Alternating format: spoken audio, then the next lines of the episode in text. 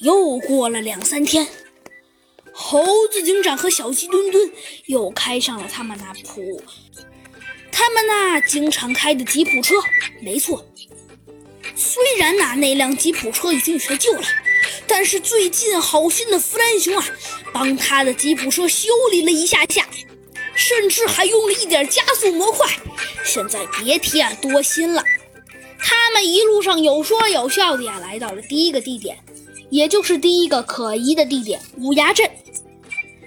一边在路上啊，小鸡墩墩一边说道：“你好，的警长，你有没有觉得这很像我们寻找破坏者联盟啊？”“ 嗯，哎，是有点像啊。”小鸡墩墩，猴子警长懒懒地说道。“不过，嗯，哎，不过啊，小鸡墩墩，我们好久也没去找破坏者联盟了，今天难得找一次。”我也，唉，我也放松放松。哎，也对，好吧，猴子警长。就这样啊，小鸡墩墩和猴子警长很快就来到了乌鸦镇。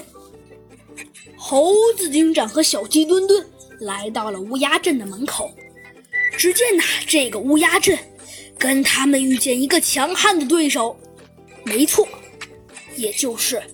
他们遇到黑山羊的那个地方有些像，虽然这里并不是科技世界，但是那高高耸立的大门呐，还是足以让人震惊的。虽然大门那是黑油油的，可是他们越往里走啊，树就更翠绿、更绿了。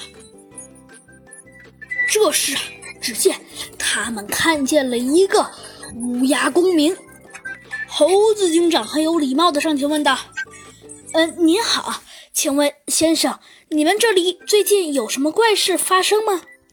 乌鸦公民啊，先是一愣，很快他就反应了过来，有些激动的说道：“嘎嘎，有有，你们快跟我来我家坐坐，我家很有钱的，我慢慢跟你们听。”小鸡墩墩呢，感激的说道：“好好的，我立刻就去。”猴子警长看了小鸡墩墩一眼，忍住没笑出声来。他可知道，小鸡墩墩可不是想去，而是想去偷偷吃点乌鸦公民家的食物。在乌鸦公民的家里呀，果然啊，乌鸦公民啊，他的家那是相当富贵。